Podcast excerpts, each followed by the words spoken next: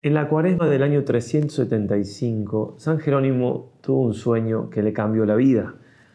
Imaginaba, el sueño, que mi alma era conducida ante el tribunal del juez supremo y que era interrogado sobre mi religión. Soy cristiano, respondí.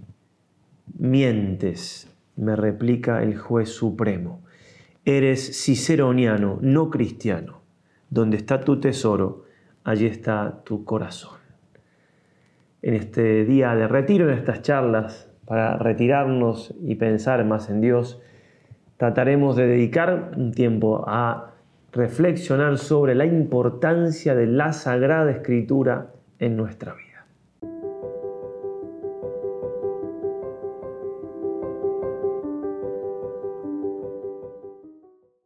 Pero como siempre comencemos invocando a nuestra Madre del Cielo, en el nombre del Padre, del Hijo y del Espíritu Santo. Amén. Dios te salve María, llena eres de gracia, el Señor es contigo. Bendita tú eres entre todas las mujeres y bendito es el fruto de tu vientre Jesús.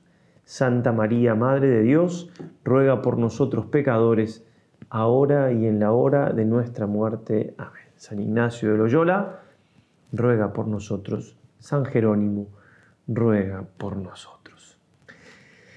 El Señor le reclamó eso a San Jerónimo porque estaba más apegado, afectado a las letras de Cicerón que a la Sagrada Escritura, que le parecía en ese momento un texto demasiado sencillo y no muy pulido. Obviamente que esto cambió su vida y se dedicó de lleno a la Sagrada Escritura, por eso él es el patrono de los estudios bíblicos y el patrono de todo aquel que quiere realmente conocer qué nos dice Dios en este grandísimo libro. Vamos a dedicar en este día mensual, de, de retiro mensual, vamos a hacer tres charlas. La primera, en esta, vamos a hablar sobre las grandiosidades de la escritura, por decirlo de algún modo. La segunda, vamos a, reflexionar sobre lo que tengo que hacer yo, cada uno de nosotros, para aprovechar la lectura de la escritura y los efectos que eso produce en mi alma. Y la tercera, nos dedicaremos a hablar sobre Jesucristo y la escritura en este sentido esa frase inmortal, conocidísima de San Jerónimo, desconocer las escrituras es desconocer al mismo Cristo. Entonces, algunas pinceladas, digo pinceladas porque claro, toda la Biblia habla de Jesús, algunas pinceladas sobre el gran misterio del Señor Jesús revelado en la palabra de Dios. Y antes de comenzar en eh, esta charla, simplemente evocar algunas cosas de un artículo de nuestro fundador de hace ya varios años, que se titula El vaciamiento de la escritura. Y él decía, cada vez es más evidente la confusión reinante en los temas bíblicos. Y eh, si eso era así en ese tiempo, ahora no es mejor. Y cita tres cosas, un testimonio de un laico, de una conferencia episcopal y de ese entonces del Papa Pablo VI. Un laico es el filósofo Dietrich von Hildebrand, quien sostiene que uno de los campos en los cuales se hace hoy día cada vez más patente la obra de Satán en la iglesia es el de la exégesis. Entonces, mucho cuidado los comentarios bíblicos que leemos, mucho cuidado, porque puede estar ahí justamente el enemigo poniendo cizaña, no es ningún tonto y sabe que si pone cizaña en ese lugar se lleva mucho para, para su costal, porque en definitiva quien está buscando en la escritura la verdad y encuentra el error es más fácil que, que ser de ser confundido, muy confundido, que el que no anda buscando la verdad por ningún lado y se le presenta el error, ¿verdad?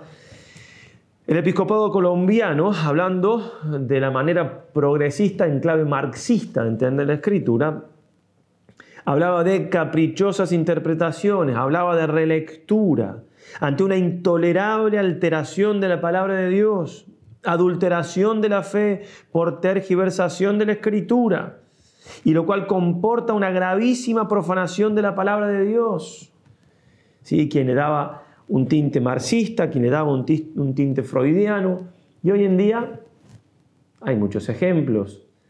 Hace poquito salió un libro donde el autor, conocido, reflexiona sobre las palabras del Señor que le dice a, a Lázaro, sal fuera, la aplica a que los homosexuales tienen que salir fuera del closet.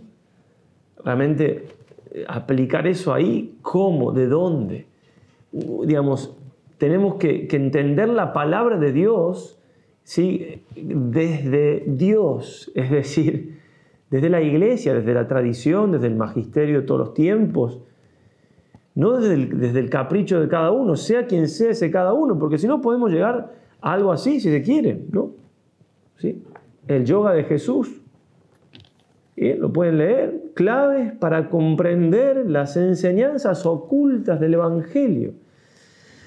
Es decir, tiene que venir uno de India, para quien Jesús es un avatar o es uno más, a explicarme a mí, a mí digo nosotros, que sabemos por la fe, que creemos que Jesús es Dios, etc.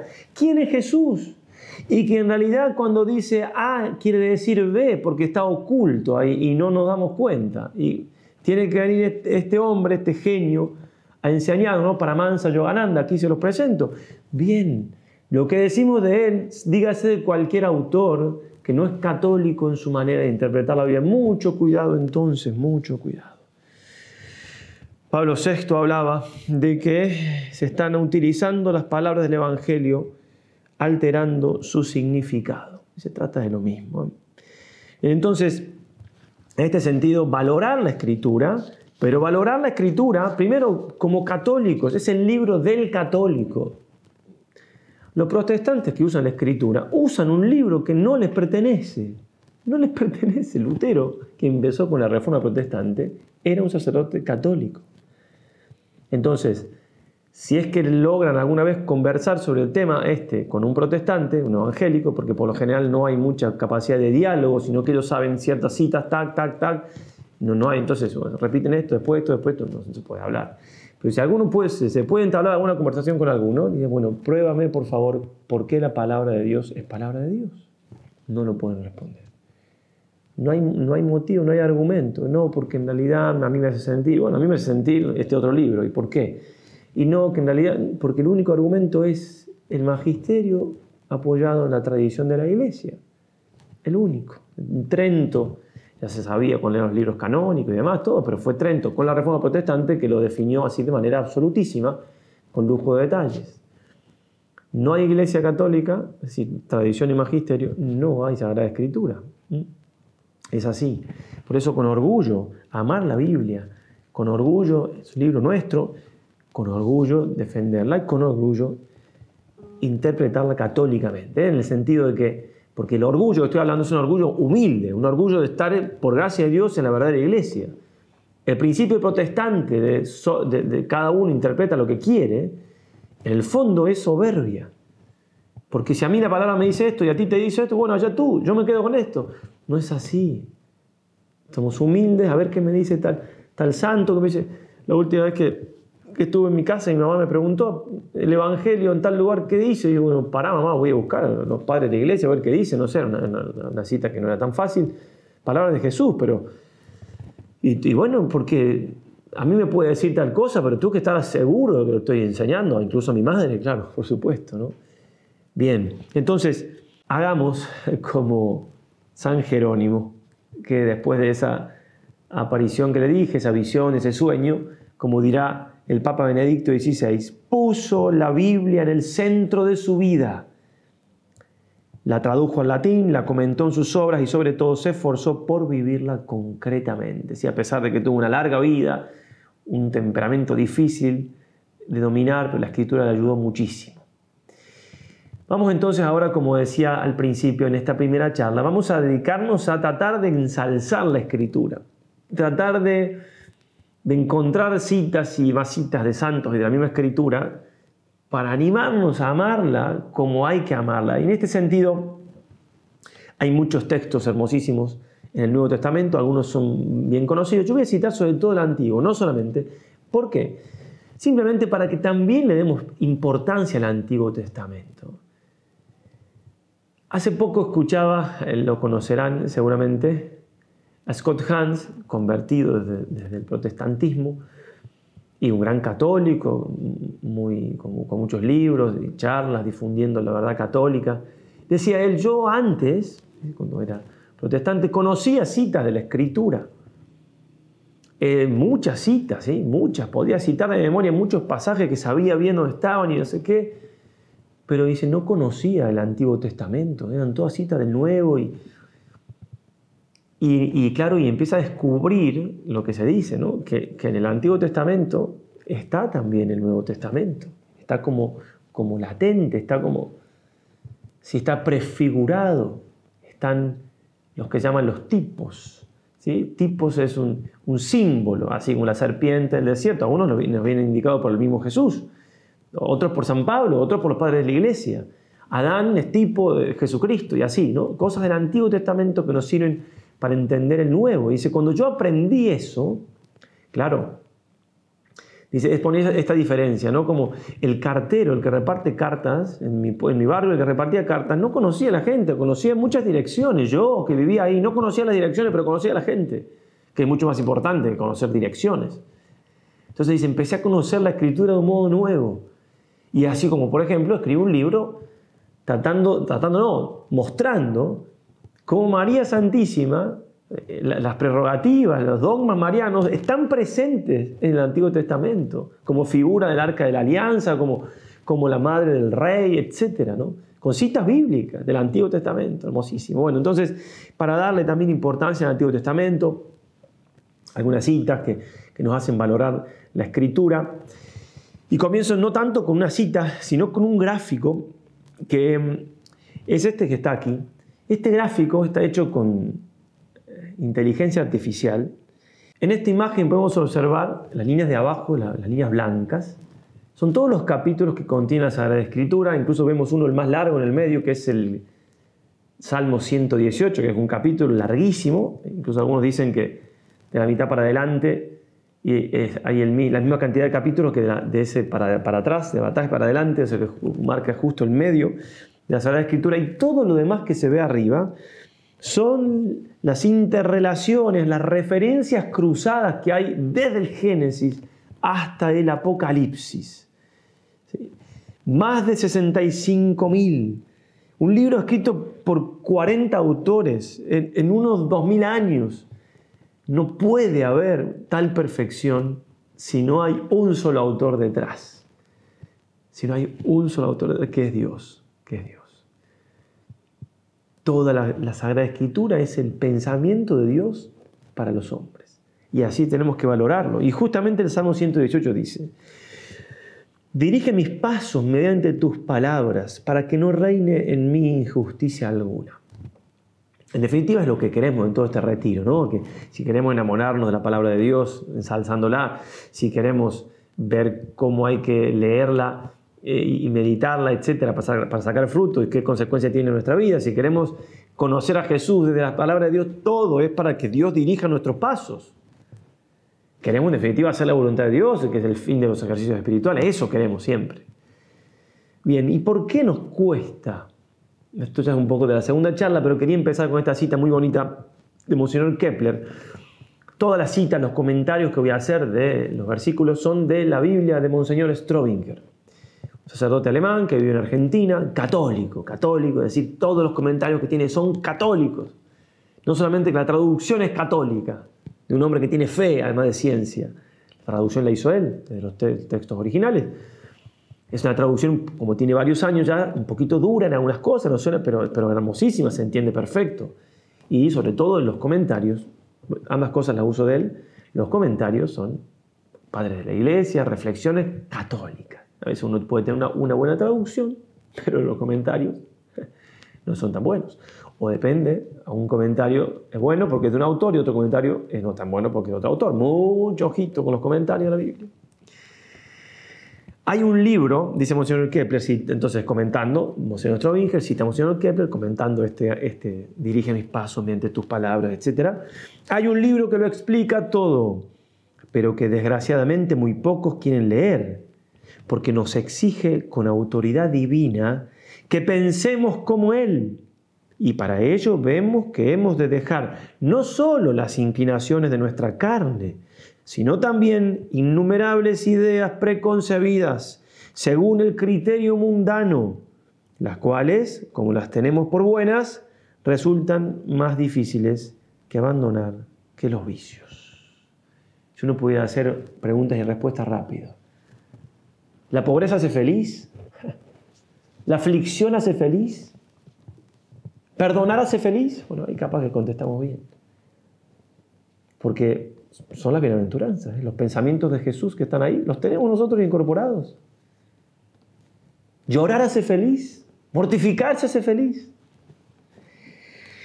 Otra cita, y esto es del Sirácida, recordemos, a mí me ha ayudado para eclesiástico y eclesiastés, pero el eclesiástico se le llama así porque se usó mucho tiempo en textos litúrgicos y porque es un libro más largo, entonces se usaba más. Entonces, ¿cómo distinguir? Porque ahora modernamente se lo llama Sirácida y Coelet. Bueno, a mí me ha hecho recordar siempre Coelet, Eclesiastés. ¿eh? E y E, termina los dos con E. Podría, haber otros argumentos más profundos, ¿eh? como cómo empieza el libro y demás, pero bueno, a mí me hace recordar eso. Sirácida es el que no rima con eclesiástico. Entonces, el Sirácida, es decir, el eclesiástico, en el número 24, capítulo, versículo también 24, hace un, encomio de la sabiduría. Entonces, voy a leer las cosas hermosísimas que dice la sabiduría. Obviamente, la sabiduría con mayúsculas es el Señor, Jesús, el Verbo, pero como termina diciendo el mismo, mismo pasaje, y también comenta Monseñor Strobinger, se aplica esto a la palabra de Dios. Cada frase que voy leyendo, pensemos que es la palabra de Dios. Yo soy la madre del bello amor o del amor hermoso, del temor, de la ciencia y de la santa esperanza. En mí está toda la gracia del camino y de la verdad, en mí toda esperanza de vida y de virtud. Venid a mí todos los que os halláis presos de mi amor y saciados de mis frutos, porque mi espíritu es más dulce que la miel y más suave que el panal de miel mi herencia. Se hará memoria de mí en toda la serie de los siglos. Los que de mí comen tienen siempre hambre de mí y tienen siempre sed los que de mí beben. El que me escucha jamás tendrá de qué avergonzarse y los que se guían por mí no pecarán. Los que me esclarecen obtendrán la vida eterna. Todas estas cosas contienen el libro de la vida que es el testamento del Altísimo y el conocimiento de la verdad. El libro de la vida, el testamento del Altísimo, dice Monseñor Strobinger, son expresiones que señalan las sagradas escrituras. En particular la ley de Moisés y los profetas, sobre todo en ese tiempo, que no estaba en el Nuevo Testamento, ahora podemos hablar de. Por eso, buscar la sabiduría es buscar la, la Sagrada Escritura y amar la sabiduría, ¿no? Ama las sagradas escrituras y la sabiduría te amará. Nos buscará a nosotros la sabiduría y la sabiduría con mayúscula, el Señor Jesús. Ahora un par de pasajes de la escritura, un par de versículos que nos hablan de una figura, de la escritura como, como agua, pero como agua de un río. Un río, ¿no? Uno, va a un río y nunca espera que el río esté seco. Siempre el río corre agua y corre agua y corre agua y corre agua. Y si uno quiere sacar agua del río, puede sacar y sacar y sacar. Esa figura, ¿no? Un río torrentoso, un río... Bien, en el Sirácida también 24, pero unos versículos después, 35, rebosa en sabiduría como el fisón, río, la escritura, ¿no? Como el fisón y el tigris en la estación de los nuevos frutos desborda, rebosa, también un río que desborda, no solamente un río que trae agua, sino que desborda. Desborda inteligencia como el Éufrates y crece más y más como el Jordán en el tiempo de la siega. Derrama ciencia como la faz e inunda como el Gión en la estación de la vendimia.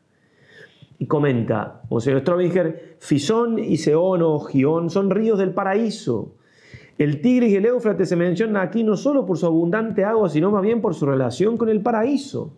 ¿Por qué con el paraíso? Porque la escritura nos va a transmitir eso que se perdió en el paraíso, que es el pensamiento de Dios para nuestra felicidad, nuestra salvación, nuestra santidad. No tenían que leer la escritura Adán y Eva. Después del pecado original necesitamos que el Señor se revele y se ha revelado y eso quedó escrito. Por eso la escritura nos habla de esa, ciencia del paraíso. Es muy de notar, dice aquí Monseñor Strominger, que el, elogio que Dios hace así, aquí, perdón, de las leyes de Moisés como llenas de sabiduría aún en disposiciones de orden natural, de orden temporal, perdón. Temporal, natural, se puede entender. No puede sorprendernos que así sea tratándose de una, de una legislación civil única, tanto civil, penal, social y política, dictada por el mismo Dios. Y en este sentido, para regir incluso la familia, la parroquia en mi caso, la palabra de Dios, ¿cuánto nos puede iluminar? ¿Cuántos textos? El libro de la sabiduría, el libro del eclesiástico. ¿Cuántos textos? ¿Cuántos, dichos? Pero, pero dichos, dichos por el mismo Dios. Dichos por el mismo Dios. La Sagrada Escritura tiene a Dios como autor. Tiene a Dios como autor. Y ojito con aquel que quiera quitarme esa verdad, que quiera arrancarme de mi corazón y de mi alma y de mi inteligencia y de mi voluntad ese dogma de fe de que el autor principal de la escritura es Dios mismo. Sí, que obviamente el, autor sagrado habla como escribe, como con sus características, pero es Dios. Cada palabra de la escritura está puesta porque Dios quiere que esté puesta en el idioma original, claro. Pues las traducciones son traducciones. Obviamente que la idea también es inspirada, por supuesto. Jesús dice, yo soy la vida, eso es palabra de Dios. Bueno, pero digo, también tiene su fuerza el texto.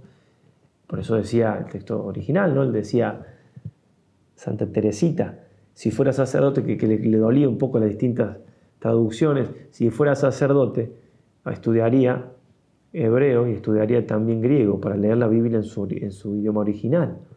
También nosotros tenemos la ayuda de la iglesia en este sentido, la, Biblia que tradujo eh, San Jerónimo, la Vulgata o la Neovulgata, porque tiene algunas, algunas precisiones del año 75, creo, 1975, es la, Biblia oficial de la Iglesia.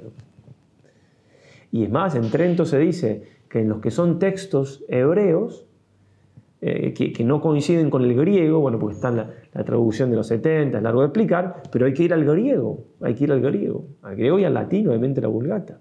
Entonces tenemos, tenemos nosotros hasta en eso nos cuida el Señor. Está esta traducción, esta otra, pero yo tengo... Bien, pero digo, la palabra de Dios es palabra de Dios. El magisterio de la iglesia, por ejemplo, el concilio, un concilio, cualquier concilio, Concilio Vaticano II, cada palabra que está en el concilio es palabra de Dios, no, no, lo que hace el Espíritu Santo ahí se dice es asistir de manera negativa. ¿En qué sentido? Suena feo, pero se entiende Negativa significa que asiste para que no haya error. A lo mejor alguna palabrita podría estar mejor puesta, digamos, los que estaban ahí no seres humanos, alguna frase o alguna cosa, puede ser, pero no hay error, no hay error, porque, porque justamente en un concilio asiste el Espíritu Santo, como en el magisterio definitivo de la Iglesia. Bien, también con el agua, el Señor mismo lo dice, lo aclara en el Evangelio, se relaciona el Espíritu Santo, también se relaciona la Sagrada Escritura. Se acordarán quizás, esto está en Ezequiel 47, 1 y siguiente, es un texto largo, donde empieza a brotar agua, así que para, para todos lados, un, agua que va, que va creciendo, el, profeta va caminando y el agua se va haciendo más. Me llevó a la entrada de la casa y aquí que debajo del umbral de la casa salía agua en dirección a oriente, porque la fachada de la casa miraba hacia oriente. El agua bajaba de debajo del lado derecho de la casa al sur del altar. Bueno, y empieza, sigue hablando, ¿no? El tema del agua es ¿Se acuerdan de ese, texto? Porque cuando uno no conoce la, interpretación, dice, qué largo que es esto, ¿Qué está, qué está queriendo decir la palabra de Dios con esto. ¿no? Y en el Apocalipsis 22.1 dice, y me mostró un río de agua de vida, claro como cristal, que sale del trono de Dios y del Cordero también otra agua que sale del trono, el otro salía de la casa. El agua que fluye, comenta Strobinger, es el símbolo de la vida inmortal perpetuamente renovada. San Juan recuerda aquí a Ezequiel 47 del 1 al 12. Yo leí recién el versículo 1 nada más. Está, porque claro, el Nuevo Testamento hace un montón, lo, el gráfico que les mostraba, ¿sí? son todas referencias cruzadas ¿sí? a, al antiguo, del antiguo al nuevo y así. Muchísimas, muchísimas, que, esto lo hace inteligencia artificial, pero nosotros también podemos eh, leer comentarios y te dicen cómo el comienzo del Evangelio de San Juan evoca a Génesis y así, bueno, hermosísimo. Obviamente que se conocían la palabra de Dios y además que es Dios el que está escribiéndolo. Y entonces, esto del Apocalipsis hace referencia a Ezequiel. Entonces, dice, los santos padres entienden este río, esta agua, de muy distintas maneras. Algunos lo entienden del mismo Jesús, San Ambrosio del Espíritu Santo. Benedicto XV, citando a San Jerónimo, dice, no hay más que un río que emana debajo del trono de Dios y es la gracia del Espíritu Santo. Y esta gracia está encerrada en las sagradas escrituras, en ese río de las escrituras. Y este corre entre dos riberas, que son el Antiguo y el Nuevo Testamento. Y en cada orilla se encuentra plantado un árbol, que es Cristo. Hermosa figura, ¿eh? citado en la encíclica Spiritus Paraclitus, Papa Benedicto XV. ¿eh? ¿Quiero buscar al Espíritu Santo? Sí, tanto que lo, lo invocamos, perfecto, que venga. Bueno, está ahí en la palabra de Dios. Está ahí en la gracia del Espíritu Santo, está en la palabra de Dios. Ese río es, son las escrituras. Ese río, esa agua que brota hasta la vida eterna que da después el Señor. Bien, Antiguo y Nuevo Testamento, está Cristo ahí, en la ribera de los dos lados. Strobing dice, ¿acaso no son estas en el desierto de este siglo el agua viva que da Jesús, de la cual sale vida eterna, lo que acabamos de recitar recién, Juan 4, 14, 17, 3. Bien, y en el versículo 17 de Juan 14 el Señor nos ofrece esa, esa, esa agua, nos la ofrece gratuita, gratuita. Esto que estamos diciendo, está escrito, perdón, aquí vamos a poner el, espero que nos acordemos de ponerlo, la, etiqueta para, si están viendo este video directamente a YouTube, ir a la página web donde están los tres videos y abajo de cada video, o vídeos, como se dice aquí en España, hay un enlace para bajar el PDF, que no es palabra por palabra lo que estoy diciendo, sino es esto que yo tengo aquí. ¿no? Entonces, las citas, sobre todo las citas, si quieren meditar un poco y demás. ¿Alguna cita más? Proverbios 8:10, recibid mi instrucción y no la plata y la sabiduría antes que el oro escogido. Y no la plata, comenta Strobinger. El materialismo dice al revés, primero oro y plata, bienes materiales y vida cómoda. Después veremos si hay sabiduría y si vale la pena dedicarse a ella. La divina sabiduría que nos habla a través de este libro y de toda la Biblia tiene una inmensa ventaja sobre todos los tratados de moral. Y cita aquí a San Juan Crisóstomo. Una sola de sus sentencias, por breve que sea, encierra plenitud de pensamiento y una riqueza inefable. A ver si lo entendemos, empezando por quien habla. ¿eh? Es también la escritura semejante a una fuente de inagotable caudal. Seguimos con el agua. Nuestros antepasados bebieron de sus aguas, según sus fuerzas. Los venideros beberán también sin que agoten la fuente. Antes, al contrario, manará más copiosa y serán más abundantes sus aguas. ¿eh? Más agua, más agua, más verdad, más luz, más fuerza. Hermosísimo. No hay nada que se compare a la Sagrada Escritura en la sabiduría humana, porque una cosa es humana, otra cosa es divina. Cuando le escribe Jonatás, eh, Jonatás o Jonatás a los lachedemonios, a los espartanos, él era sacerdote de Judá, sumo sacerdote, le escribe para que siga en vigencia una alianza de paz que tenían. Esto está en Macabeos 18.8. Onía recibió con honores al embajador y tomó la carta que hablaba claramente de alianza y amistad. Nosotros, decía la carta, aunque no tenemos necesidad de esto por tener como consolación los libros santos que están en nuestras manos, hemos procurado enviaros embajadores para renovar la fraternidad y la amistad con vosotros y evitar que vengamos a seros extraños, etcétera.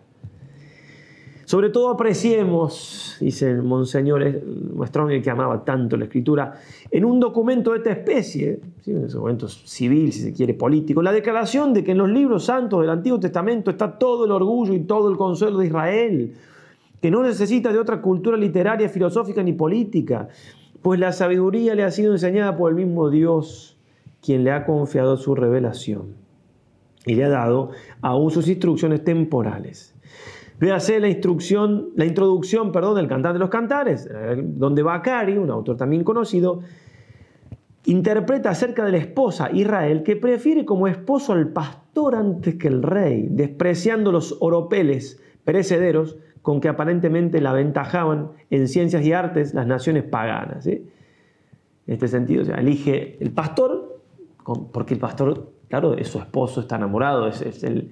Bien, y nosotros tenemos que elegir la Sagrada Escritura, que a veces, humanamente hablando, parece que ¿no? Eh, sea más pobre comparado. No estamos rechazando otras ciencias.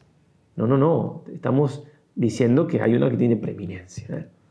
En este sentido, cuidado, que, es para otra charla, porque tengo que probarlo con, otras cosas, pero digo, el, génesis, no, que sí, sí, que un primate, que no primate, que, un primate ni qué primate. Que alguien, que alguien pruebe, que diga que es científica la evolución, y después hablamos. Si hay hipótesis, pero si mi tatarabuelo escribió una hipótesis que dice que venimos de una hormiga. Y resulta entonces que, claro, para mí antes que Adán era una hormiga. ¿Quién fue mi abuelo? En fin, eso, eso no es ciencia, son hipótesis. Además, hay quienes dicen que hoy día que es cuento de hadas, ya, porque, porque va, la ciencia buena también va aumentando, digamos, es para otra charla. ¿eh? Pero digo, cuidado, cuidado con, hacer genuflexión a la ciencia moderna que es atea. Es atea. Vivimos en un mundo ateo. Los que mandan, digamos, los que tienen... ¿Sí? Hay gente santa, gente con fe, pero que, quien, maneja los, los, los, piolines, humanamente hablando, no es Dios. Humanamente, Él maneja de arriba todo y organiza todo como para los que lo aman, ya sabemos, pero bien. Bueno, y algunas citas más para ir terminando ya. Salmos, Salmo 11, 7. Palabras puras son las palabras del Señor. Son plata probada por el fuego, purificada de escoria, siete veces depurada. Puro es el proceder de mi Dios, acendradas al fuego sus palabras. Salmos 17, 31. Para meditar, para meditar. Salmo 93, 5. Tus testimonios, ya ves, son segurísimos Proverbios 35, 6. Toda palabra de Dios es acrisolada, es escudo de los que buscan en Él su amparo. No añadas nada a sus palabras, no seas que Él te reprenda y seas hallado falsario. No añadas nada, comenta Straubinger. Punto gravísimo de meditación para todo el que enseña o predica las divinas palabras. Véanse las tremendas amenazas de Deuteronomio 18:20, las leo. Pero si un profeta tiene la presunción de decir en mi nombre una palabra que yo no he mandado decir y habla en nombre de otros dioses, ese profeta morirá. Estamos hablando no solamente acá, se puede aplicar mutati mutandi, me tomo la libertad, tampoco soy tan poco lo que está diciendo, de que no solamente que agrega palabras, sino que la interpreta mal. Yo digo, cuando Jesús dice blanco, en realidad dice negro, bueno, un poco de esto. Apocalipsis 22, 18. Yo advierto a todo el que escuche las palabras proféticas de este libro. Si alguno añade algo sobre esto, Dios echará sobre él las plagas que se describen en este libro. Y si alguno quita algo de las palabras de este libro profético, Dios le quitará su parte en el árbol de la vida y en la ciudad santa que se describe en este libro. No es broma la palabra de Dios, no es broma la palabra de Dios. Es palabra de Dios. No se juega con Dios. porque no se juega con las almas tampoco, redimidas con la sangre de Dios encarnado. No se juega ni para tener fama, ni para tener un puesto, ni para nada, porque estamos hablando de cosas demasiado serias. Lo conté en alguna charla una vez, ¿no? una, religiosa que teniendo clases, un sacerdote nuestro, una diócesis en el mundo, clases en un instituto diocesano, y él explicando el tema de la palabra de Dios, la revelación. Padre, hoy usted me devolvió la fe. ¿Quién se la había quitado? Otro profesor en otra clase. No sé detalles, obviamente, pero digo, le habían enseñado en algún contexto. Como decía alguno, me habían enseñado en el seminario que los ángeles son géneros literarios. y claro, después tenía problemas para, para tener fe en la, en la, en la concepción virginal del Señor. Porque claro, un género literario se le apareció a la Virgen. Cuidado, cuidado, cuidado, cuidado. Bien, porque son más vastos que el mar sus pensamientos, Irácida 24:39, y sus consejos más profundos que el grande abismo. Esto nos muestra, dice Monsignor Strominger, que la doctrina divina está llena de secretos de santidad. Secretos de santidad. Tengo que. No secretos este del Paramahansa Yogananda, que, que enseñanzas ocultas, nada de ocultos, los secretos es otra cosa, ¿cierto? Y la palabra de Dios no se equivoca. Número 23, 19. No es Dios como el hombre para que mienta, ni mude. Habiendo hablado, no cumplirá su palabra dice el Señor, nunca pasará el cielo y la tierra antes que se cumpla una tilde, un punto de la palabra de Dios. ¿Cuántos, cuántos chascos que se ha dado la, la, historia, ¿no? Si no, no, que en realidad la escritura dice esto, pero en realidad la escritura dice esto, es así, punto. ¿no? No, que cómo va a decir una piscina de cinco pórticos. La piscina tenía cuatro pórticos. Pum, pasa el tiempo, descubren, hacen excavaciones, estaba la piscina de cinco pórticos. Tenía uno, dos, tres, cuatro y uno al medio. Palabra de Dios. Punto. Punto. Esa fe, esa fe hay que tener. Que, se investigue, que se estudie. No tiene nada malo, pero desde la fe. El problema es que Muchos se ponen a estudiar escritura y pierden la fe porque muchos profesores lo dan desde el punto de vista simplemente humano y no es un libro humano. La Biblia es palabra de Dios. Punto. Y si no, no es nada. San Ireneo, son perfectas las palabras de Dios, la palabra de Dios, porque son dictadas por el verbo de Dios y por su espíritu. Y en cuanto a los evangelios, dice, son el fundamento y la columna de nuestra fe. Pidámosle a María Santísima, nuestra Madre, que amaba tanto la escritura, se la, recuerda ahí, la encarnación, se la, recuerda, no, digo, se la pinta, se la, se la medita, leyendo la palabra, el Magnífica, conocía así, además de los dones del Espíritu Santo que tenía, tan prominente, ¿cierto? Pero conocía la escritura, que nos ayuda a amarla, amarla de verdad, conocerla, volver al texto una y otra vez una y otra vez. Es Dios, como recuerdo que decía Santa Teresa, en una carta de amor de Dios para nosotros. Y es viva y eficaz, ya lo veremos en la próxima charla. Bueno, Ave María Purísima, sin pecado, concede.